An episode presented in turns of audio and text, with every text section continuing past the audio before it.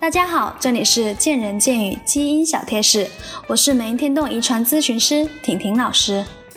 在世界各大田径赛场上，冠军常常被西非运动员承包，而那些短跑获奖最多的美国黑人和牙买加黑人，主要是历史上从西非地区贩卖过去的西非黑人奴隶的后裔。西非的运动员体格粗壮，拥有惊人的爆发力，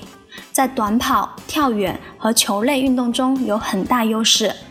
他们的爆发力一方面可以归功于体内旺盛的雄性激素，相当于自带兴奋剂；另一方面，西非运动员拥有发达的快肌纤维，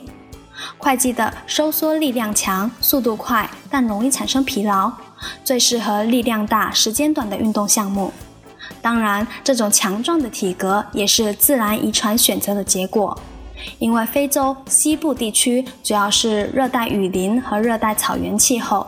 那里保持着较为原始的生活状态。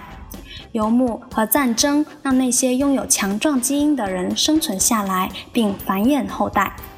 如果大家想知道更多的基因科普知识，可以百度搜索“美音天动”，在我们的网站上浏览更多的信息。